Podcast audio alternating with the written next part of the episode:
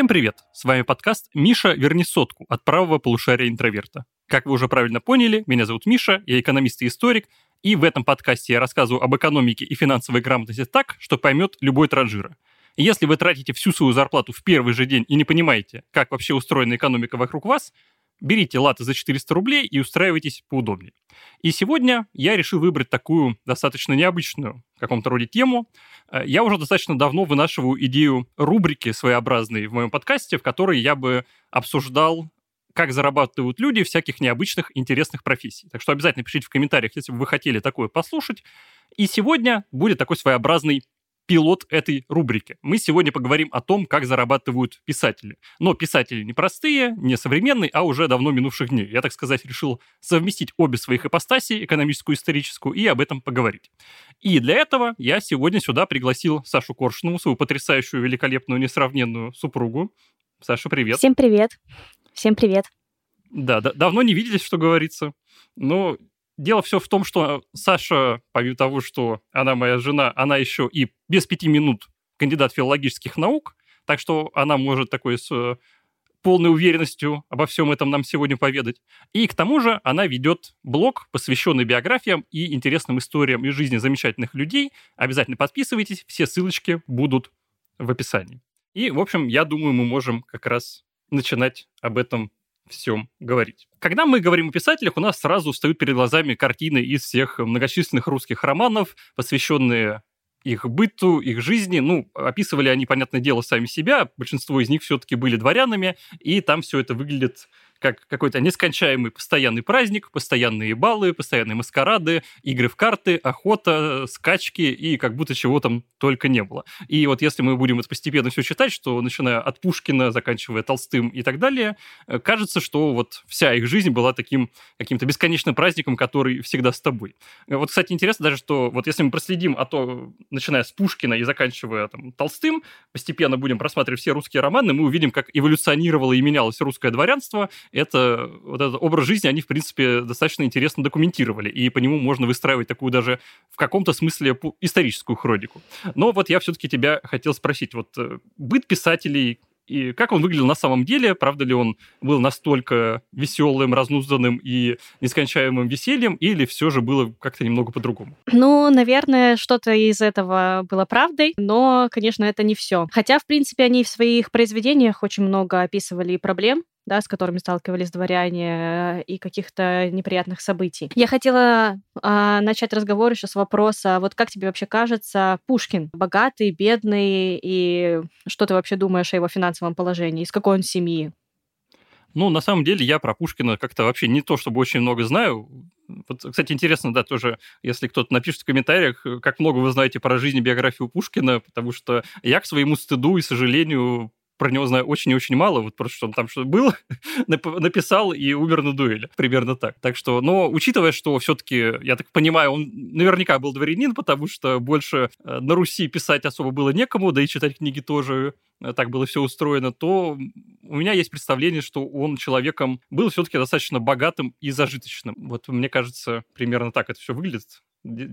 Подскажи, я ошибаюсь или нет? Ну, в общем-то, на самом деле Пушкин не из богатой семьи, а, да, из дворянской, но не из богатой, и его отец сочетал в себе два противоречивых качества. С одной стороны, такая барская расточительность и при этом же скупость. А, в общем-то, дело в том, что отец его а, не занимался делами по дому, наплевательски к этому относился. Все это он переложил на плечи матери Пушкина, и у нее, в общем-то, не так хорошо это и получалось. Дом их представлял из себя какой-то хаос. В одной комнате могли быть богатые старинные предметы мебели, а в другой вообще пустые стены. И как раз, э, вот, может быть, ты мне подскажешь, насколько это было распространено, а, что дворяне как-то наплевательски относились э, к своему быту и, прямо говоря, плохо вели дела, потому что, например, э, один из знаменитых друзей Пушкина по лицею, Антон Дельвик, сочинил такую эпиграмму. «Друг Пушкин, Хочешь ли отведать дурного масла яиц гнилых, так приходи со мной обедать сегодня у своих родных. По-моему, это очень остроумно. Э, да, на самом деле вопрос интересный, потому что, ну, опять же, вот когда мы читаем все романы, и вообще нам представляется в голове вся эта эпоха, кажется, что это было время какой-то небывалой роскоши, что они только всем этим занимались, тратили деньги направо и налево. Ну, и, в принципе, надо сказать, что это недалеко ушло от правды, потому что действительно все дворяне вели очень и очень богатый и роскошный образ жизни. Это действительно было так. Они действительно тратили очень много денег на баллы, маскарады, вечеринки, постоянно тусили. Они тратили очень много денег на охоту, покупку лошадей, карет и так далее, на одежды. И что самое главное, они тратили какие-то баснословные деньги на строительство своих особняков. Э, вот им всякие умные там люди, которые заседали в вольном экономическом офисе, советовали все-таки снимать и арендовать дома. Ну, как-то, ну, согласитесь, как-то не солидно для дворянина, нужно построить какую-нибудь огромную усадьбу, ну, которую, кстати, теперь мы, благодаря всему этому, можем вот ходить по любому городу, и там всегда будет какая-нибудь огромная такая махина, построенная дворянином, но на это уходило очень и очень много денег. Действительно, это стоило просто целые состояния. И, в общем-то, получалось так, что была некоторая двойственность у всех дворян, потому что, с одной стороны, они действительно вели очень роскошный образ жизни, никак его не скрывали, сорили деньгами направо и налево, покупали самые дорогие вина, покупали самые дорогие ткани и шили самые дорогие платья и костюмы, но вместе с этим они всегда были в долгах, потому что они просто не знали, не умели, как распространять и э, справляться со своими финансами. А у них просто не было никакого понимания, как вообще все это работает, как это все устроено, куда уходят их деньги, как они приходят.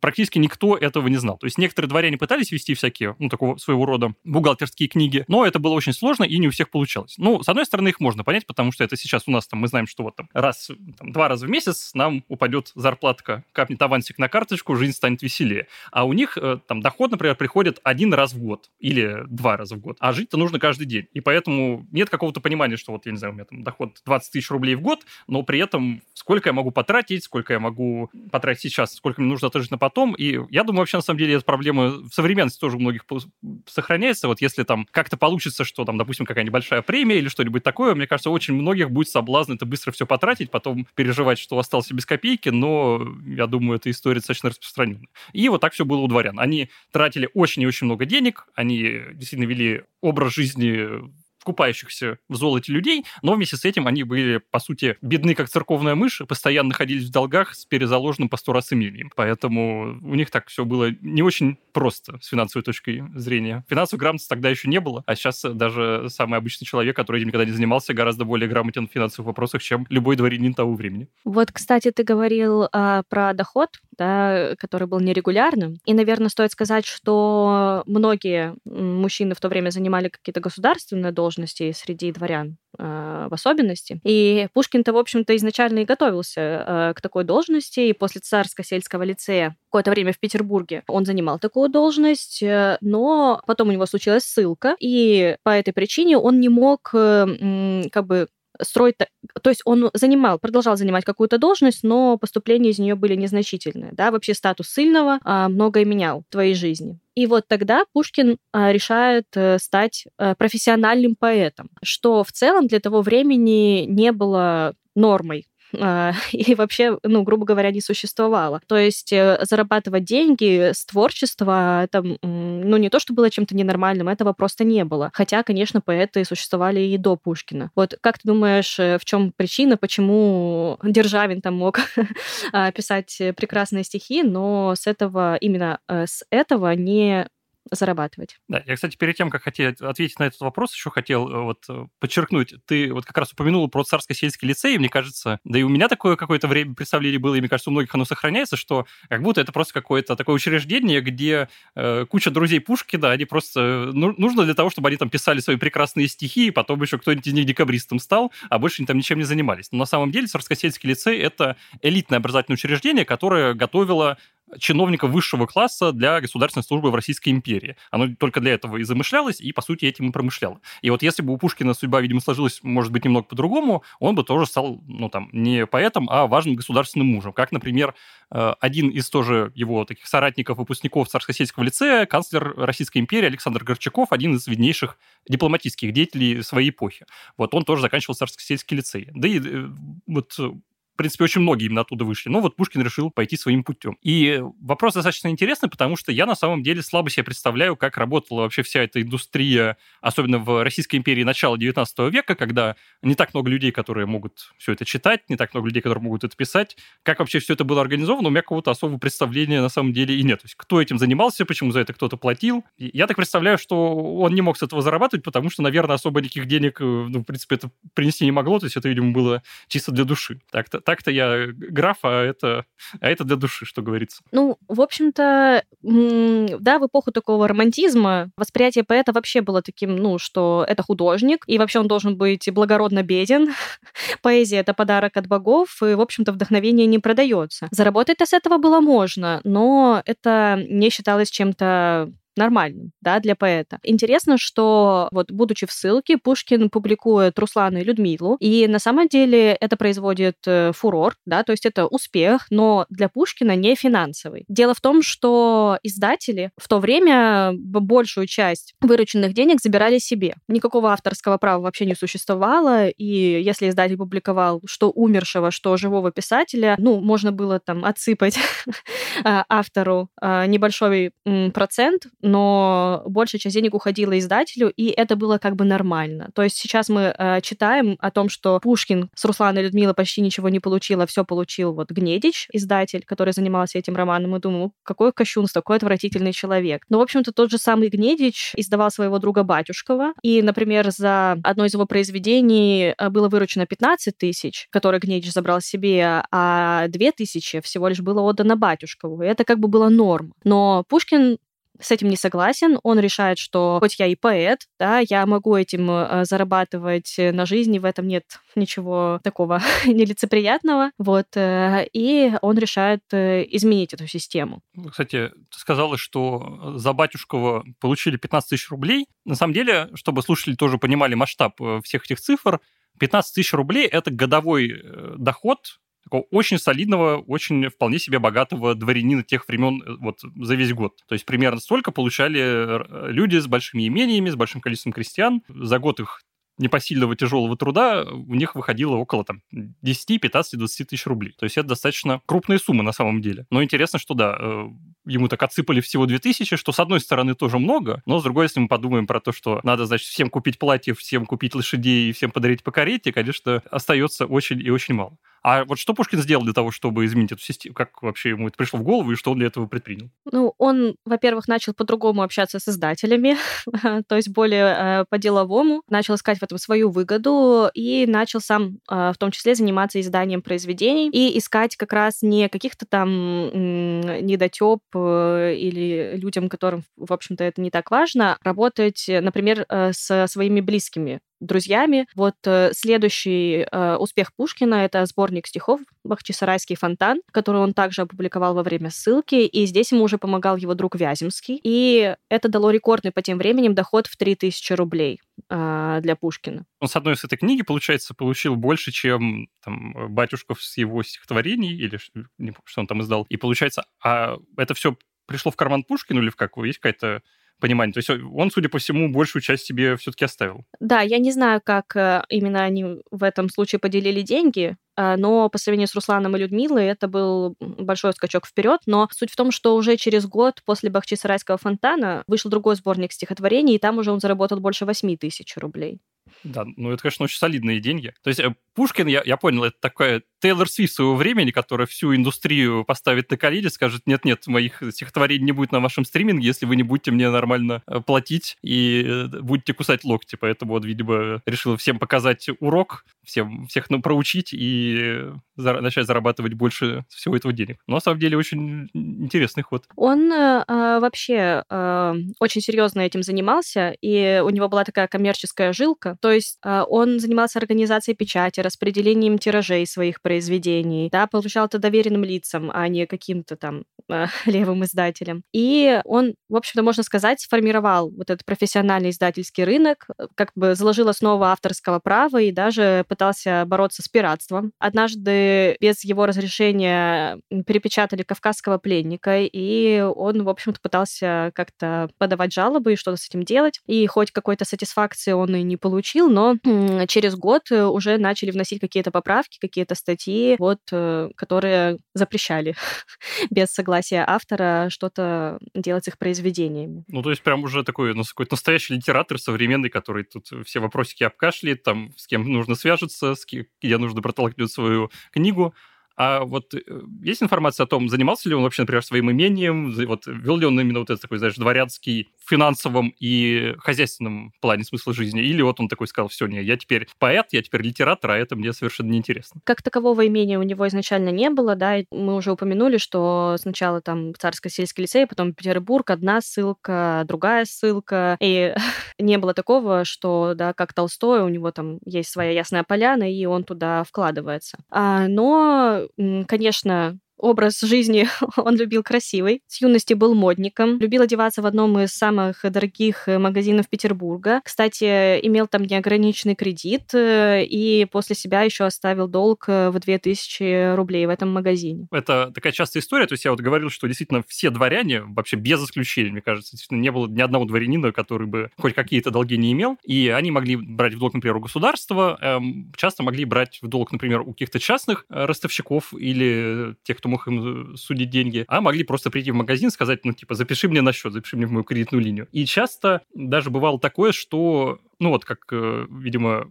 здесь, в случае с Пушкиным, и могли предоставить такую бесконечную кредитную эту линию, потому что это был такой своего рода реклама для э, магазина, то есть, типа, вот, ребят, смотрите, а у меня сам Александр Сергеевич закупается, М, вам тоже надо, так что обязательно все ко мне. Так что, видимо, 2000 долго его как-то не сильно тяготили в этом плане. Ну и, конечно, я думаю, наши слушатели неоднократно сталкивались с ситуацией, когда непонятно, сколько денег пришло, непонятно, сколько ушло, что вообще происходит с вашими финансами, как они работают и как они устроены. Тут, конечно, каждый может почувствовать себя бедным дворянином, который тратит все свои доходы на непонятные вещи. Так вот, дорогие друзья, чтобы с вами этого не произошло, чтобы вы не стали таким бедным дворянином, который все потратил, специально для вас на нашей платформе есть видео саммари «Личный бюджет. Как копить и приумножать деньги». Наши эксперты подготовили для вас основу финансовой грамотности без лишних деталей, чтобы вы могли сразу включиться в процесс, накопить подушку безопасности, повысить свой доход, потом уже начать откладывать на фонд успешного успеха, чтобы пить до конца жизни коктейли на Мальдивах. Поэтому обязательно переходи по ссылке в описании и вместо импульсивных трат на ночник со Шреком и футболку с пивозавром на маркетплейсах вместо жизни от зарплаты до зарплаты всего за 300 рублей получи доступ к видео саммари личный бюджет и более чем 500 видео саммари на самые разные темы, от философии смерти до истории русского рэпа, мы ответили на любой вопрос, который когда-либо у тебя возникал. И, конечно же, специально для вас у меня есть подарок. По промокоду сотка30 вы получите 30 дней бесплатного доступа ко всем нашим видео саммари. Сможете посмотреть, освоиться, если вам понравится, потом всего 300 рублей в месяц. Активируйте промокод в поле «Ввести промокод при оформлении подписки» и хочу напомнить, что промокод действительно только для новых пользователей при оплате российскими картами.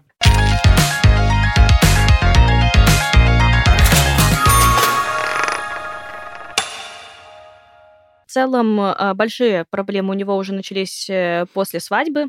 В общем-то, возможно, из каких-то детских травм он э, старался прям э, жить богато и красиво и статусно. Например, перед свадьбой он получил от опекунского совета около 40 тысяч рублей, но при этом уже после нее нуждался в деньгах вскоре. Ну, это, ну, это какой-то просто этот, э, необыкновенный талант спустить все деньги за такой короткий срок. Ну, свадьба, видимо, должна быть роскошная, это никуда не девается. Ну, свадьба плюс Наталья Гончарова, да, Наталья Пушкина, жена поэта была э, любимицей светского общества, любимицей императора. Надо, в общем-то, ходить на эти баллы. Просто так на них не ходить нельзя, нужны платья. Надо ну, соответствовать. Э, стоит, конечно, отдать должное, что им у них еще рождались дети. Это все тоже стоит денег. И а потом к ним еще переехали две сестры Натальи, которых нужно было выдавать замуж. В общем, это все тоже, все эти расходы ложились на плечи Пушкина. И он для всего этого снял 11-комнатную э, квартиру а, в Санкт-Петербурге. Ну, то сколько, сколько комнат? 11 комнат. Ну, суть в том, что он хотел прям снять статусное жилье, это не, неподалеку э, от императорского дворца. Он э, мог да, снять в каком-то другом районе, но это было не так статусно. Вот это для него было важно. Квартира это стоила 4300 рублей в год, и тогда Пушкин получал годовое жалование в 5000 рублей да, потому что он еще был на службе. А, то есть получается, что при, то есть, э, государственные служащие могли еще получать такие деньги, чтобы им хватало снимать 11-комнатную квартиру в центре Петербурга, видимо, чтобы за завтраком здороваться напрямую с, с императором. То есть это, это вот такие деньги, видимо, были. То есть он бы еще, знаешь, если подужался, он бы мог еще, видимо, на эти 700 рублей оставшиеся еще жить э, припеваючи кое-как. Не могу сказать про за всех государственных служащих, но Пушкин, в общем-то, был недоволен а, своей должностью. А, то есть ему еще мало было? Ну, он рассматривал как бы именно как подачку от императора. Ну, не то, что подачку, вот за, чтобы им э, нужно было, чтобы Наталья, да, посещала какие-то мероприятия, и вот э, выдали Пушкину должность. Ну, ну вообще, да, у а... Пушкина же просто особые отношения были с, там, с э, Николаем Первым, там, что император чуть ли не личным цензором Александр Сергеевича был, сам разрешал, что ему там можно печатать, что нет, в эпоху такой очень жесткой цензуры в то время. Так что это, это тоже занятно. Он, видимо, так понимал, что вот оно наше все еще в те времена, поэтому заботился э, о нем. Ну, плюс были же доходы с э, литературных произведений, да, как мы уже упомянули, Пушкин серьезно этим занимался. А, еще интересно, что, например, он так простраивал свой маркетинг э, и, например, не вбрасывал на рынок несколько своих произведений сразу, потому что понимал, что это будет невыгодно, и, возможно, спрос э, тогда на одно произведение а, будет не такой высокий. Он также придумал а, выпускать книги не целиком, а, например, выпускал Евгения Онегина по главам, то есть все общество читающее, да, э, в предвкушении сидело следующей главы. Когда э, выходила одна, да, они ее прочитывали, и как этот клиффхенгер, что же будет дальше. И, конечно, когда выходила следующая глава, она уже разлеталась, и при этом Пушкин придумал, когда уже вышли все главы, под конец своей жизни переиздать Онегина да, в уникальном формате целиком. Не, ну слушайте, буквально Тейлор Свифт, у нее же тоже была история, что она потеряла права на свои какие-то первые альбомы, которые она записывала там на первом лейбле, так она просто решила, что перезапишет их как бы с нуля заново на новом и переиздаст, и теперь получает еще своих старых альбомов огромные деньги, а старый лейбл сидит э, локти кусает. Слушайте, это какой-то очень великий бизнесмен получается. Ну и вообще вот эта идея, чтобы печатать э, романы по главам, ей же потом все стали следовать, то есть это такой мейнстрим, когда потом все выписывали эти угу. толстые журналы, там, условно, вот вам первые три главы Анны Карениной, ну, условно, а ждите следующее и платите денежки за то, чтобы почитать э, в дальнейшем. То есть это получается, он вообще всю индустрию просто построил так с нуля, на чистом поле, создал какую-то печатную, книгопечатную империю в России. Ну, в любом случае внес большой вклад, но это не помогало ему э, распоряжаться средствами, и все-таки постоянно был в долгах, и в том числе карточных, но я думаю, про карты мы поговорим э, чуть позже. Да, ну карты а, это вообще я... такая отдельная история тех времен, потому что играли все, играли во все и проигрывали просто какие-то колоссальные суммы, которые вам в голову не придет, сколько они действительно могли проиграть за один вечер. Ну, я думаю, да, ставим такое на, на десерт нашей беседы.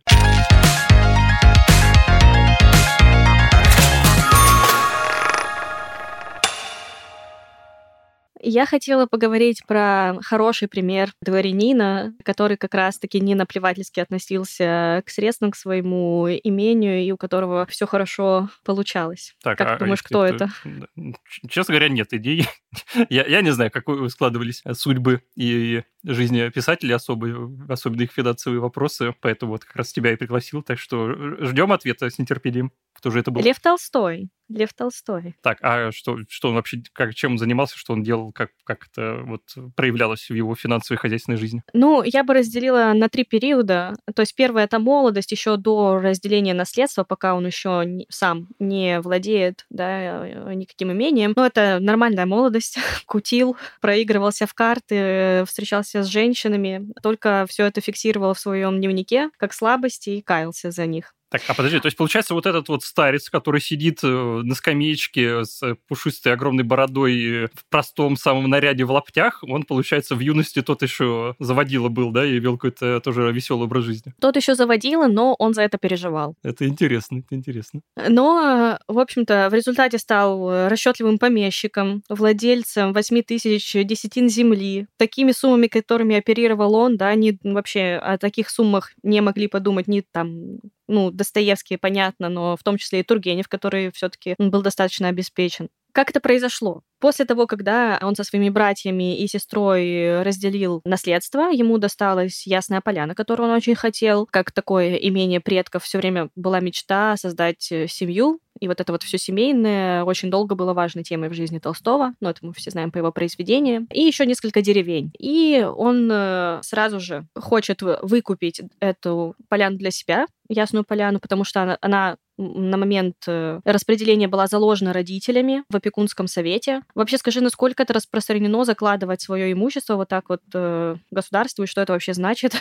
Не, ну, как я уже говорил, это было очень и очень распространено, потому что дворяне совершенно не умели распоряжаться деньгами, ну, по большей части, наверное, там буквально по пальцам одной руки можно пересчитать людей, которые действительно понимали, что у них происходит с имением, и как оно работает, сколько денег приходит, и куда у них все уходит. Поэтому они постоянно были в долгах, и самый простой способ э, – это взять в долг у государства, ну, как бы под залог своего имения. То есть вы выдаете его как бы государству, они не дают вам деньги, и вы потом как-то с этим всем разбирай. Ну, возможно, это будет головная боль ваших э, далеких потомков, вам вас тоже не сильно будет беспокоить. И в особых, ну, прям в очень в особых случаях, действительно, имения могли изъять, пока, чтобы потом вот вернуть все долги, которые были. Но на самом деле это было достаточно редко, и государство, оно как бы понимало, что у нее дворянство, на которое оно как бы пытается опираться, э, не очень рационально себя ведет и не очень эффективно действует в финансовом плане, и поэтому старалась так или иначе его всячески поддерживать. То есть э, не сильно давились тем, чтобы возвращать долги, пытались там как-то субсидировать, и это вот выглядело как такая какая-то какой-то пинг-понг. С одной стороны, дворяне, которые берут в долг государство, с другой стороны, государство, которое им там какие-нибудь субсидии под подкинет, субсидирует их ставку или что-нибудь такое. И в итоге вот эта махина, она просто разрасталась, и все те долги, которые дворяне брали, они практически никогда не возвращали. Вот это очень редко бывало, чтобы они их э, отдали. Ну, и, как я уже сказал, ну, это нужно было бы, наверное, совсем уж каким-то, э, не знаю, видимо, пропить все, чтобы у вас имение забрали. Ну, видимо, такое, такое тоже бывало, но очень-очень-очень редко. Да, ну, в общем-то, он очень хотел вернуть это имение в свою собственность, но вначале как бы его усилия шли прахом. Все-таки еще молодой, беззалаберный, все так же играл в карты. Карты — это бич того времени. И, в общем-то, Ясная Поляна пришла в упадок, на какое-то время. Плюс еще был такой не очень хороший староста, который постоянно проворачивал какие-то махинации. Тогда, в 1952 году, Толстой решает попробовать свои силы в литературе. То есть как? Они уже, он уже написал детство и пробует отправить его в современник. И решает, что если они его примут, то он будет зарабатывать литературным трудом и как-то, в общем, эти деньги вкладывать в имение. Рукопись была принята, и Толстой сразу же вот показывает свой характер, который вот на протяжении долгого его профессионального периода будет э, очень ему помогать. Такой прорывной и требовательный. Он вот сразу же в категорической форме требует высылки гонорара. При этом современник тогда за первое произведение, да, за дебют деньги не платит. Некрасов, который занимался современником, пообещал Толстому за последующее произведение самую хорошую плату. Это в их диалоге это обсуждалось 50 рублей за печатный лист. Но уже потом, когда Толстой станет звездой, за «Войну и мир» он получит по 500 рублей за лист. Ну, слушайте, такой колоссальный рост в 10 раз, как-то прям очень-очень много. Да, ну тут, чтобы у читателей не возникло каких-то ложных ощущений, что Толстой получал по 500 рублей за страничку текста, тогда бы, видимо, с «Войной и миром» вообще каким-то миллиардером стал. Но печатный лист — это такой типографский такой штамп, это около 40 тысяч символов, где-то 16 листов А4 обычно. То есть э, вы считаете типографским листом, ну, все равно, конечно, очень-очень большая сумма, 500 рублей за 16 страниц А4, тоже, конечно, ну, по тем временам все бы хотели получать, но чуть-чуть немного, видимо, заработки снижает. То есть не то, что он там за каждую страничку получал такие огромные деньги. Но все равно это, видимо, давало какие-то огромные колоссальные средства, потому что, ну, действительно, там, я, я не знаю, сколько печатных листов в «Войне и мире», но по 500 за каждый получить это очень и очень мощно, конечно. Ну, стоит сказать, что к тому времени Толстой был уже звездой, абсолютной звездой того времени, но, с другой стороны, Достоевский тоже был звездой, и при этом абсолютно беднейшим человеком на протяжении почти всей своей жизни. А, а ну, Достоевским ну, это... не так было? Почему так? Почему так? Почему? Что, что, что у него пошло не, не по плану? Что у него пошло не так? Да, давай тогда отвлечемся на Достоевского, но потом договорим про Толстого. Сложная жизнь была у Достоевского в целом. Одно обстоятельство за другим. И, наверное, характер, э, такой взгляд на мир вообще не как у Толстого. То есть его вот это вот христианское мировоззрение. Ну, давай по порядку. Э, во-первых, э, да, ссылка. И, как мы уже говорили, что с статусом сильного живется все-таки труднее. Во-вторых, э, долги. Да, ты уже очень много раз э, упоминал долги, но вот э, Достоевский еще попал в такую тему, что на него свалилось очень много долгов от умершего брата. Вот можешь тоже пояснить за это. Нужно ли вообще вот сейчас, например, если у тебя умирает родственник, переходят ли тебе его долги по наследству, что это за тема такая? Почему это я должна выплачивать долги за умерших родственников? Нет, ну тогда действительно это было распространенным. Ну, там дворяне просто целыми поколениями передавали друг другу все больше и больше долгов, которые с каждым членом семьи нарастали как снежный ком, и там ваш прапраправнук уже мог 10 раз больше э, быть должен просто по факту того, что он уже родился в вашей семье. Ну, э, просто так работает наследство. То есть сейчас, если вы э, вступаете в наследство, на вас тоже могут перейти чужие долги, которые там набрали, ну, условно, ваша прабабушка, у нее был долг, и если вы там вступите в наследство, вы должны будете и этот долг отдавать, это кредит или что-то такое. Ну, сейчас мы можем просто отказаться от вступления в наследство, ну, тогда, допустим, если у него есть какое-то имущество, оно вам не перейдет, ну, в общем, пример тут такая дилемма. Мне кажется, наверное, в те времена, я тут точно утверждать не буду, но наверняка была возможность от э, этого отказаться, тоже не платить долги своих э, далеких родственников, но все-таки отказаться от наследства, будучи дворянином, ну, знаете, такая себе идея, поэтому приходилось это все тоже на своем горбу видимо, периодически нести. А знаешь, какой литературный герой полностью отказался от наследства в пользу кредиторов? Пушкинский. Онегин. Сначала же у него умирает отец, и тогда как Евгений тяжбо ненавидя, довольный жребием своим, наследство предоставил им. То есть он э, всем кредиторам просто, он даже не стал раз, разбираться, что там за наследство, просто все наследство предоставил кредиторам. Но потому что предузнав издалека кончину дяди старика. Потом-то у него умирает дядя. Да, так хитро, хитро поступил. Не, надо пересчитать Онегин, так свою тоже студу очень мало уже оттуда помню. Так, а что за Стоевкин? То есть, получается, на него свалился долг брата, и он, видимо, да, решил так как э, по-христиански нести этот крест, видимо.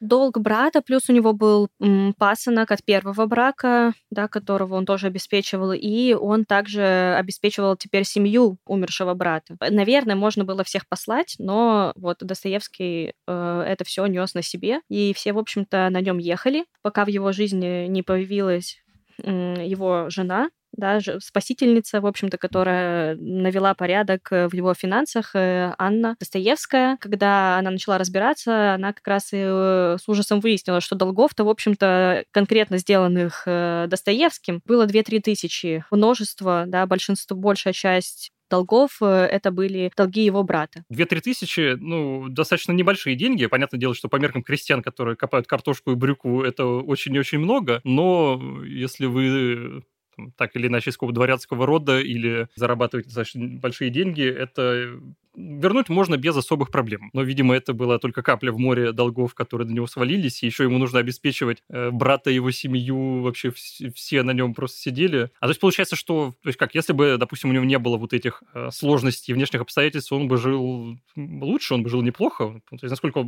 как мы можем сравнить с, его, с другими писателями его доходы и все такое? Именно вот доходы тоже, э, вот это его положение повлияло э, на отношения с издателями, то есть э, вот эти события, да, повлияли повлияли на отношения с издателями и на долгие годы сделали его заложником кредиторов, и э, это его заставило отдавать в рукописи в журналы за меньшие деньги, э, чем это делали другие авторы. То есть э, все издатели были в курсе его положения, они были в курсе, что ему лишь бы издать, да, то есть лишь бы хоть что-то получить. И вот мы говорили про Толстого, да, ну, что он получал 500 ну, это, конечно, «Война и мир», он к тому времени уже была, был вообще суперзвезда. Тургенев тоже получал около 400 рублей за лист. Достоевский большую часть жизни получает 100-150 рублей за лист, да. и только ну, вот это, к концу это жизни... Это сильно меньше, конечно. Да, чем... да, это так. К сожалению, вот только к концу жизни уже это братья Карамазовы, если я не ошибаюсь, как раз он их посвятил своей жене, а вот за них он уже получает 300 э, рублей. И это просто замкнутый круг, а, вот это вот э, срочно написать, срочно сдать, срочно что-нибудь получить, быстрее с кем-нибудь расплатиться и вот снова писать. Ну, бедняга, а... еще печально, что так вышло, к сожалению. Да. Ну и плюс там будет такой не очень маленький нюанс э, с игрой в рулетку, но я думаю, про вот это все азартное мы оставим на финал. Как мы все затравочку-то делаем. Тут, тут, значит, карты, тут, значит, рулетка. Да-да, слушатели, внимательно давайте до конца. Мы там э, навалим всяких интересных историй про азартные игры. Вот, кстати, вот опять же, сравнивая с Толстого с Достоевским и возвращаясь к Толстому, а, вот он абсолютно не так. Конечно, он не был в таком положении, но он строил отношения с издателями э, абсолютно по-другому. То есть э, он постоянно требовал себе как можно больше гонорары. Да? Когда он, у него началась семейная жизнь, он начал приводить в порядок э, свое имение. Вместо старосты, да, вот этого, который обворовывал, теперь была Софья Андреевна, его жена, которая вообще очень много и помогала и в имении, даже не то, что помогала, а просто это все менеджерила. Великая женщина, которая помогала ему, например, созданием женских образов, с изданием. Они погрузились в издательское дело очень как бы много контроля брали на себя и, э, в общем-то, требовали максимально больших э, гонораров, да, э, прям Толстой был жесткий, неуступчивый, прагматичный. Если вот ему не выплачивали гонорары вперед, там, авансом, он вообще просто отказывался а, их публиковать, сам диктовал размеры, да, сам ставил условия, сколько ему должны выплатить, и, ну, то есть как бы все на это шли. То есть да, вот видимо, он прям... Вот личность такого масштаба, что уже мог себе позволить тоже. Ну, это вот изначально было, что вот он прям вот поставил себе такое как это, видение, девиз драть как можно больше, и его придерживался.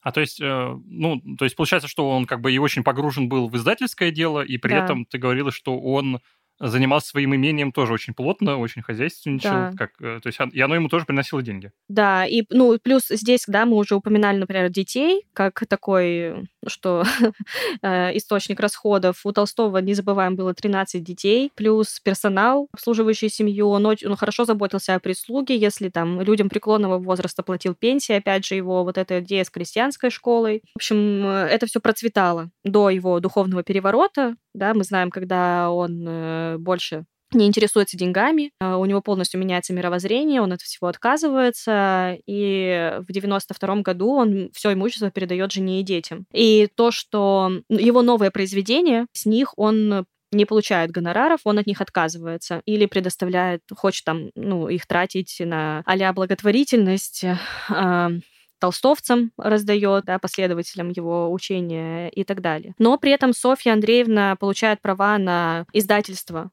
да, работ, э, на произведений, на доход с этих произведений, с тех, которые были написаны в... за годы их вот этой как раз это, э, счастливой совместной жизни, а это и «Война и мир», и Анна Каренина, поэтому, в принципе, хоть их отношения ну, уже к концу его жизни совсем не те, да, совсем не то счастье, которое мы читаем э, в Ане Карениной, у Левина и Кити, все-таки материально вроде бы неплохо разделили. А то есть э, вот э, к Ане Карениной, если вернуться, получается, что Левина, он прям так себя по максимуму себя списывал, такой барин хозяйственный деятельный, который во всем разберется, самые какие-то новые технологии притащит, будет там сам с крестьянами рубить, косить траву, то есть это он вот таким вот и был, да? До, до тех пор, пока, видимо, не преисполнился, не познал э, всю эту жизнь, прожив на ней 100 миллионов лет на 100 миллионах разных планет. Э, то есть, получается, ты сказала, что ну, вот в конце жизни вот этот духовный переворот, когда он вообще отказывается от гонораров, ну, это же получается угу. Вообще какой-то пик его, наверное, славы, когда уже сам, вот, самые поздние, наверное, его произведения, то есть он, наверное, за них вообще какие-то безумные деньги уже мог получать, и при этом он все, всего отказывался. По-моему, да. Мне казалось, вот когда уже вот это воскресенье, и вот это здесь э, уже заработки больше, но они его в целом уже не интересуют. Ну да, у него уже другие заботы. Но ну, мы уже говорим про конец 19 века, про а, начало 20-го, когда ну вот, если мы говорили там про, например, пушкинскую эпоху, и мы какие-то деньги упоминали, на самом деле достаточно тяжело сравнить с современными деньгами, потому что ну, характер просто товарно-денежных отношений, он был не такой развитый, он mm-hmm. выглядел немного по-другому, экономика была гораздо более медленной, а экономика была гораздо менее насыщена вообще, в принципе, деньгами, и все это выглядело немного не так, как сейчас. А вот если мы говорим, например, про конец 19-го, э, начало 20 века, здесь мы уже можем какие-то параллели проводить между там, деньгами, которые они зарабатывают, и примерно понимать, вот, как они жили, например, сравнить с тем, э, как это выглядело сейчас. А, ну вот, например, как ты говорила, что за войну и мир, ну, понятное дело, что война и мир это mm-hmm. все равно чуть раньше, ну, допустим, там, если мы возьмем какое-нибудь тоже воскресенье, там, если ты даже возьмем те же самые 500 рублей за печатный лист, а, то есть получается, что вот такой средний заработок чиновника, такого хорошего, ну, то, что можно назвать средним классом вот в, такой, в начале 20 века, это примерно 60, там, 70, 80 рублей в месяц. То есть примерно около там, 600, ну, от 600 до 1000 рублей в год получал такой человек на хорошей службе mm-hmm. государственной, который был государственным таким мужем, ну, или там в школе работал, или в армии. То есть примерно такие деньги – это такой крепкий человек, который получает достаточно много. Потому что, кстати, рабочие получали гораздо меньше. А вот, например, рабочие получали где-то полтора-два рубля в день. То есть это примерно рублей 30, дай бог, у вас там получится тоже. Ну, два, наверное, это я уже загнул, больше там ближе, знаете, к 20-30 рублям э, в месяц. И при этом этого совершенно не хватало на снять нормальное жилье, нормально питаться, нормально покупать одежду. То есть э, приходилось, чтобы вся семья работала, чтобы кое-как жить. И получается, вот если мы сравним с человеком среднего класса, среднего достатка, э, вот Толстой там примерно за один печатный лист получал столько же, сколько этот человек получит за год. Ну, хотя это сравнивать, да. насколько это, да, наверное, не, не то, ну, что конец, очень уместно. Э, конец 19 века это уже тысяча рублей у Толстого. А, то есть это он уже, да, то есть он уже в конце, уже тысячу рублей даже получал. Ну да, то есть получается годовой доход Ну там такой, как бы там прошла человека. инфляция, по, ну да, была инфляция, ну, поэтому да, да. еще, ну да.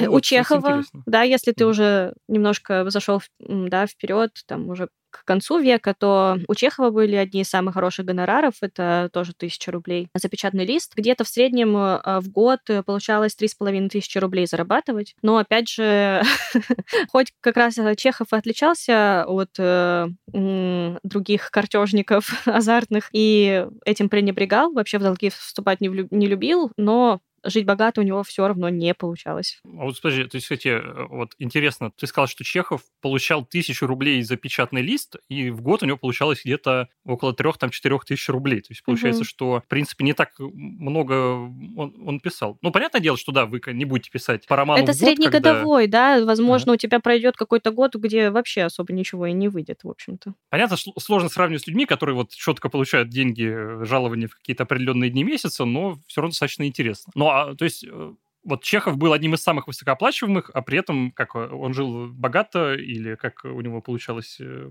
с этим справляться с деньгами? У него была другая тема. он всем хотел помогать. Он помогал своим родителям, да, помогал своей большой семье. В целом, изначально был не из очень богатой семьи. Наверное, упомянем, что предки Чехова были крепостными, и они за несколько поколений очень изменили свою жизнь. В общем-то, Чехов писал, что живи я в отдельности, был бы богачом. Но семья, мелкие заботы, очень много одолжений предложение друзьям, участие в благотворительности, и в результате, ну, как бы именно сам богато он э, не жил. И даже писал, что там не хватает ему денег поменять свой какой-то неприличный сюртук уже на что-то менее ветхое. Ну, это интересно. Кстати, учитывая, что у Чехова у него было вот э, и там и дом в Москве, и имение в Подмосковье, под конец жизни, да. ну, по состоянию да. здоровья, он еще и в Ялте купил себе усадебку. Угу. То есть, в принципе, на э, недвижимость такую очень даже вполне себе элитную, я бы сказал, ему в целом хватало. Это интересно. То есть, неужели он столько тратил на то, чтобы друзьям там помочь, подсобить кому-нибудь, до, видимо, до, до получки, что называется, занять? Ну, когда уже, да, Чехов уже суперзвезда, и когда уже вот эти вот его пьесы ставятся в театрах, он ну, вроде как выдыхает по поводу финансов. У него появляются деньги, как ты сказал, да, он покупает Мелихова, э, подмосковное имение. Но именно вот глобального материального получ... благополучия не получается. Он говорил, например, что он не может э, жить, да, спокойно смотреть на человеческое страдание и ничем не помочь, если он может это сделать. Давай а, немного перечислим из того благотворительного, что им было сделано. То есть он построил три школы для крестьян, mm-hmm. возводил всякие там колокольни, строил памятники в своем родном Таганроге, открыл публичную библиотеку, туда две тысячи собственных книг отдал и постоянно ее пополнял. Кстати, мы, если ты помнишь, да, Чехов же еще имеет медицинское образование, он врач, кстати, да, точно. А он же какое-то время еще занимался, то есть параллельно Да-да-да. вот этим всем, да? Было, было. И потом уже, когда он уже был литературной звездой, в Мелехове он организовал медицинскую практику, и там уже бесплатно, абсолютно бесплатно принимал сотни тысяч крестьян. Ой, ну вот это благотворительность, это, конечно, очень здорово, что тоже на нее тратил. Ну, очень, очень широкий души человек, это, это очень здорово, что так получилось. Это сто процентов так, и также о нем, вот как ты сейчас отзывался Лев Толстой, и говорил, что не, редко встретишь человека, который по-настоящему вот э, настолько м, добрый и благодетельный. Но такая слава, она, в общем-то, быстро расходится, и, соответственно, очень много людей обращаются вот уже под конец своей жизни он заключает договор Э, с издателем и за 100 тысяч уступает право на все свои написанные сочинения и успевает купить вот домик в Ялте, да, куда из-за чехотки переезжать, чтобы было полегче. И, в общем-то, это тоже событие становится известным, и многочисленные знакомые прям идут к нему с разными просьбами, и он э, никому не отказывает. Вот, например, он писал жене, вчера один выпросил 100 рублей, сегодня один приходил прощаться, дано ему 10 рублей, одному дано 100 рублей, обещано другому, и, в общем, вот так э, конечно, деньги уходили быстро. Ну да, если, конечно, каждому по соточке раздавать, Миша, верни сотку, видимо, видимо, для этого всего. Ну да, деньги, конечно, очень быстро уйдут.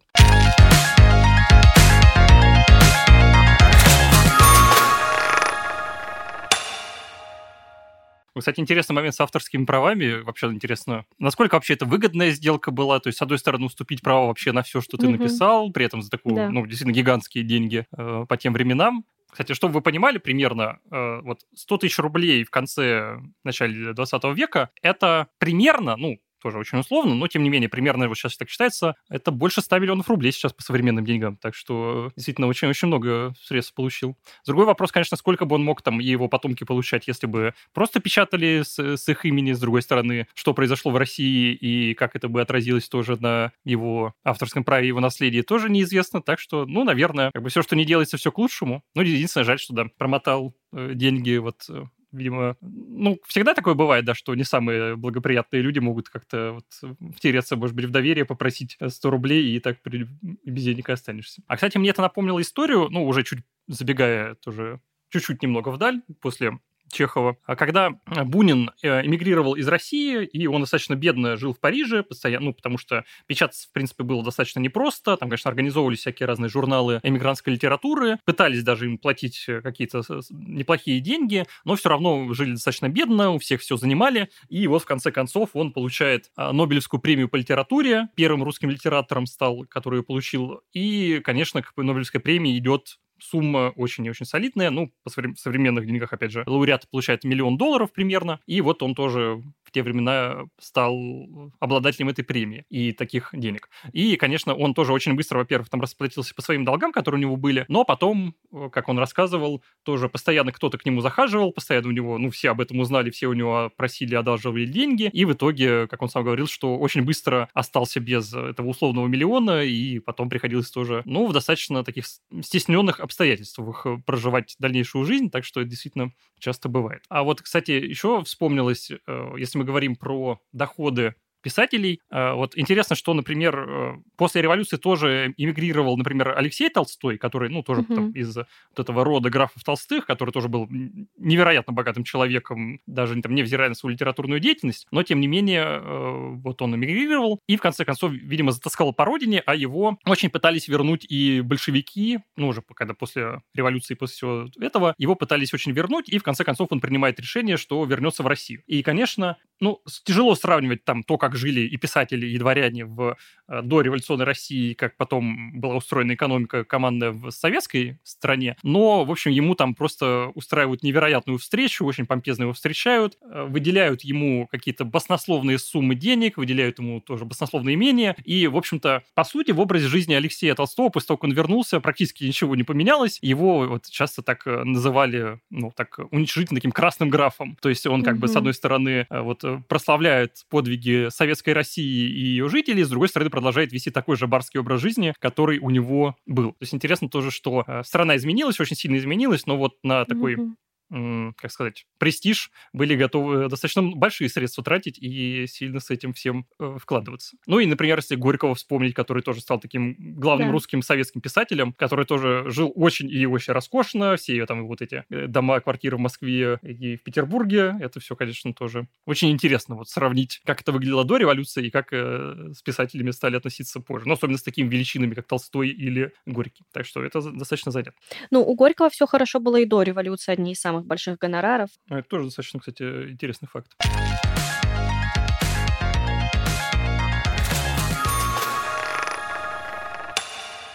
Так, ну что, я думаю, мы можем потихонечку уже наконец перейти к э, разговору про карты и азартные игры, потому что уже так мариновали очень долго, и я думаю, надо уже давай, так закрывать давай. гештальт наших слушателей, чтобы рассказать, как это все было устроено. Ну, расскажи вот вообще в целом, что это за тема, потому что картежниками были практически все, и что это за бич того времени, и настолько ли это было распространено вообще среди дворян, или это чисто писательская тема? Нет, и в карты играли вообще все абсолютно, мне кажется, тоже, ну, практически, так же, как сложно найти дворянина, который вел бы хорошо свое хозяйство, мне кажется, также сложно найти дворянина, который не играл бы в карты и при этом не проигрывал вообще все, что у него есть. То есть, ну, мне кажется, в принципе, конечно, развлечений, с одной стороны, было много, но, с другой стороны, вы знаете, вот вы собрались всеми, нужно, конечно, усесться за стол и там, начать играть в какой-нибудь условный преферанс. На, и, конечно, на кон поставить какие-то гигантские суммы денег, а суммы действительно периодически были совершенно колоссальные. То есть карточные долги — это вообще одна из главных тоже причин, почему все дворяне всегда были вот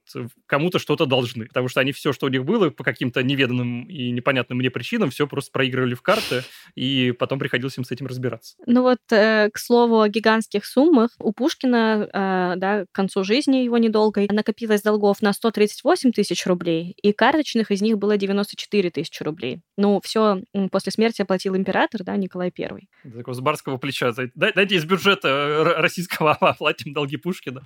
Ну, в принципе, понять можно. Но вот, опять же, 138 тысяч рублей, ну, по тем, по пушкинским временам это, наверное, миллионов по 200, наверное, будет современных рублей. Ну, опять же, повторюсь, тяжело сравнивать э, ту эпоху современной, но, тем не менее, вот примерно по 200 миллионов из них вот э, столько карточные долги. И, опять же, скажу, вот в пушкинские времена у там одних из самых богатых дворян там примерно по 30 тысяч годового дохода. Вот представьте, я не знаю, чтобы вы сели в карты и решили проиграть, там, не знаю, 10 миллионов рублей поставили на кон, свою квартиру поставили на кон, что-нибудь еще там. В общем, мне просто интересно, что вообще было в головах у этих людей, как они принимали такие решения, что да, вообще без проблем, я просто вот, вот столько я готов поставить. Вот. Это мне, конечно, неведомо. На кон ставили еще и произведения, да, раз уж мы говорим о писателях, например, когда мы упоминали вот этот сборник стихов Пушкина, который, да, первый его финансовый успех, э, то прежде чем его опубликовать, им пришлось его доставать, э, потому что он был уплачен в виде долга, в виде карточного долга. Также он э, ставил и проигрывал э, главы Евгения Онегина, потом отыгрывался обратно. И, например, тому же Вяземскому Пушкин писал, вместо того, чтобы писать седьмую главу Онегина, я проигрываю четвертую.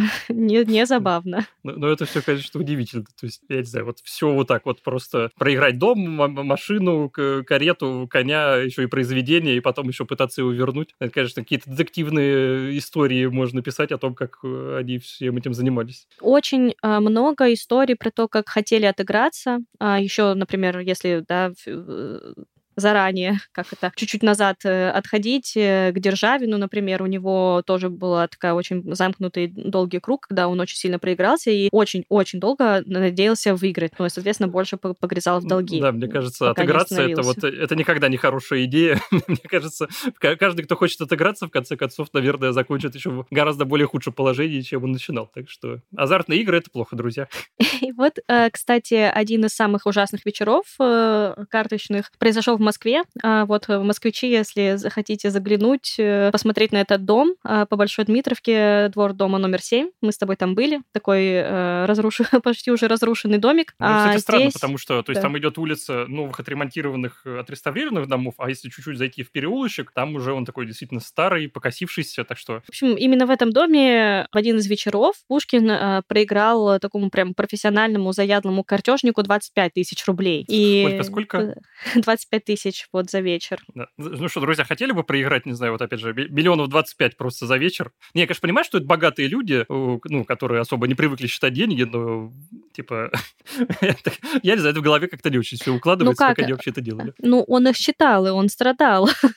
и этот долг не смог вернуть до конца жизни. Вот, кстати, эта история послужила вдохновением для сюжета «Пиковой дамы», и как раз вот этот вот заядлый картежник, которому Пушкин проигрался, это прототип главного героя. Просто интересно, что ну, раз написано произведение, да, раз э, э все-таки видно в этом произведении, что как-то ведется к тому, что эти все азартные игры это некое зло, зло. То есть а, они же это как-то рефлексировали и обдумывали, и, в общем-то, понимали, но отказаться не могли. Но мне кажется, это у всех зависимых в каком-то смысле людей есть, когда такой, о нет, посыпаешь голову пеплом, но все равно продолжаешь этим заниматься. Ну неужели у них у всех была какая-то луномания, что, что они, правда, все играли и проигрывали? Ну, вообще, на самом деле, это очень грустно, и вот сейчас предлагаю перейти к Достоевскому, потому что вот это а, история, да, прям погружение на дно из-за азартных игр, и в том числе из-за рулетки по большей части. И здесь, э, конечно, когда читаешь воспоминания его жены, становится жутко и жалко их э, обоих. Не знаешь, кого больше жалко, Достоевского, да, который с этим всем страдает, или жену, которой приходится находиться рядом и как-то тоже это все выдерживать.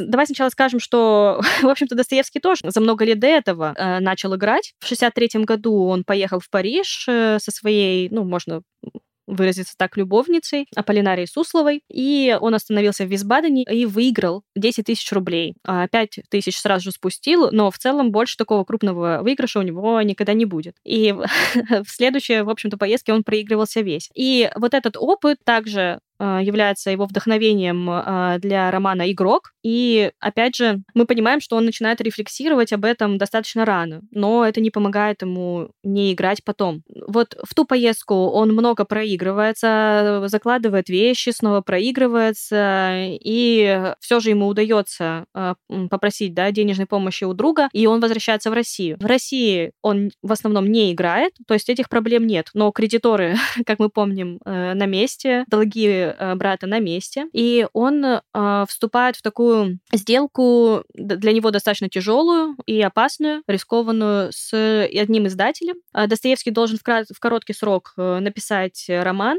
иначе он лишается да, прав э, издания своих произведений. И здесь происходит чудо. Достоевскому является молодая стенографистка Анна, его будущая жена, она стенографирует роман «Игрок». Они помогают ему закончить преступление и наказание. И, в общем, спустя месяц э, он сделает ей предложение, и вроде бы все хорошо, но им приходится бежать за границу от кредиторов. И вот, так, вот это э, семь недель просто мрака, когда Достоевский непрерывно играет на рулетке. Вот можешь рассказать про рулетку, чем она хуже карты, и почему вот Достоевский с рулеткой связывает именно Европу и называет да, вот эти вот э, города каким-то адом, именно вот э, из-за того, что там такой азарт просыпается. Ну, да, рулетка это вообще было достаточно такое новшество, то есть там некоторые прототипы появлялись еще там в 17-18 веке, но на самом деле вот широко распространяться начала только в 19 и вот очень популярной стала как раз примером времена Достоевского. Ну и в России она практически не была распространена, то есть э, в основном это была пока еще европейская забава, в России все пока предпочитали играть в обычные карты, ну и, видимо, да, Достоевского какая-то вот эта картина вот этого вращающегося поля и шарика, который по ней катается, сводила с ума, наверное, я не знаю, завораживала, поэтому он мне играл. Ну, вообще, рулетка, в отличие, наверное, от любой карточной игры, когда, ну, ты хотя бы имеешь какой-то контроль примерно над тем, что происходит, ты хотя бы как-то влияешь на процесс. Ну, там, понятно, что э, огромный элемент случайности в играх всегда есть,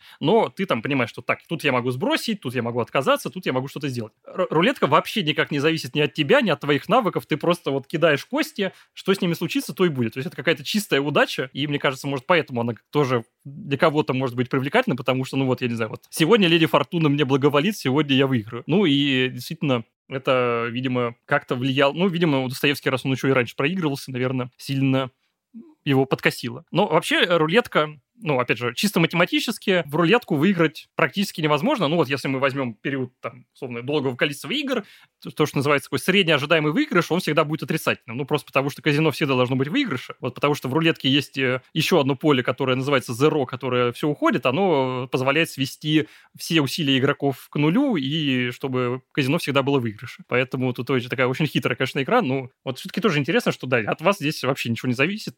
Вот редко, когда об этом задумываешься, э, когда вот просто Э, нажал кнопку, и будь что будет. Такое казино, так что это достаточно интересно. Ну вот просто, видимо, потому что оно было каким-то новым, современным, и в России еще не было представлено, и, наверное, поэтому он как-то сильно погрузился в это болото. Да, и как раз, ну вот, э, там он уже достигает дна, и когда читаешь дневниковые записи э, его жены, это просто какая-то жуть, и непонятно, как она с этим справлялась, потому что она ни разу ему ничего колкого не сказала и никак не пристыдила, она просто это все выдерживала и поддерживала его, и считается, что как раз любовь помогла Достоевскому остановиться, но перед этим были, было заложено все, было заложена ее шуба, были заложены кольца, еще какая-то часть одежды, он просит в долг, снова проигрывается, и это все продолжается вот так, вот этот круговорот больше месяца, и в, какой, в какой-то момент они уезжают в Швейцарию, и вот эта вот э, жуть заканчивается. Но, кстати,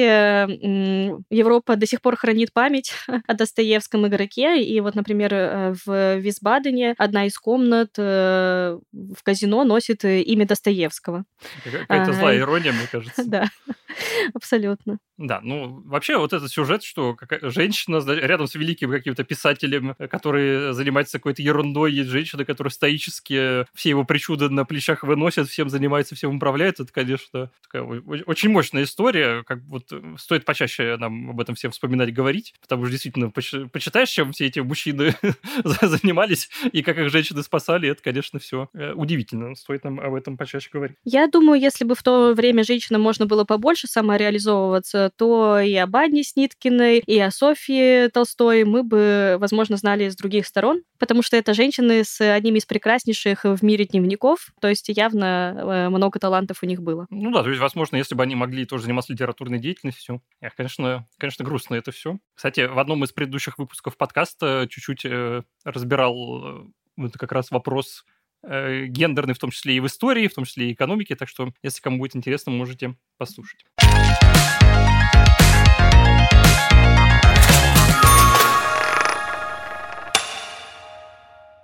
Что ж, э, я думаю, наверное, мы какие-то все аспекты, которые могли обсудить о заработках писателей, э, все проговорили, всем косточки перемыли, всем в карман заглянули, самое интересное. Так что, наверное, на этом мы можем подводить итоги, потихонечку э, завершать. Какой итог ты бы подвел? Какая мораль? М- мораль, значит, друзья, прокачиваем финансовую грамотность, следим за доходами, расходами и не играем в карты и рулетку. Так что и все, все будет хорошо и неплохо. Ну, мне кажется, не стесняемся, вот как Толстой, выбивать для себя максимально выгодные условия. Да, мне кажется, это тоже очень важно, быть таким деловым кабачиком на подскоке, который все вопросы обкашляет, везде пробьется, это, конечно, тоже очень и очень важный навык в современном мире. Что ж, Саша, большое тебе спасибо. Было очень рад с тобой сегодня побеседовать. Очень интересно и увлекательно ты рассказала обо всех этих писателей, которых мы действительно как будто, вот как людей, мы их как будто очень редко воспринимаем, как будто мы не думаем практически о том, чем они занимались, об их жизнях, доходах, расходах, а вот заглянуть за ширму вот этого писательского какого-то полотна и посмотреть, что же там было за ним, это, мне кажется, всегда очень интересно. Так что спасибо большое. Спасибо тебе. Да, э, друзья, подписывайтесь на нас в социальных сетях. Мы есть абсолютно везде. Мы есть на Ютубе. У нас там целая мультивселенная подкастов «Право полушария интроверта». Конечно же, поддерживайте наш новый подкаст. Пишите, о чем бы вы еще хотели услышать в этих выпусках. Пишите, хотели бы вы услышать новую рубрику, связанную с заработками всяких интересных профессий. Вообще, э, рассказывайте, что бы еще вы хотели узнать о мире денег. Мы все читаем, на все реагируем. Обязательно к вам прислушаемся. Спасибо большое и до скорых встреч. Ставьте нам лойса в Яндекс Музыке, ставьте 5 звездочек в Apple подкастах. Мы есть вообще везде, на любой подкастной площадке, где вам удобно слушать. Так что э, везде нас оценивайте, будем вам очень благодарны. Конечно, спасибо большое, что были этот выпуск с нами, и большое спасибо, до скорых встреч. Всем пока.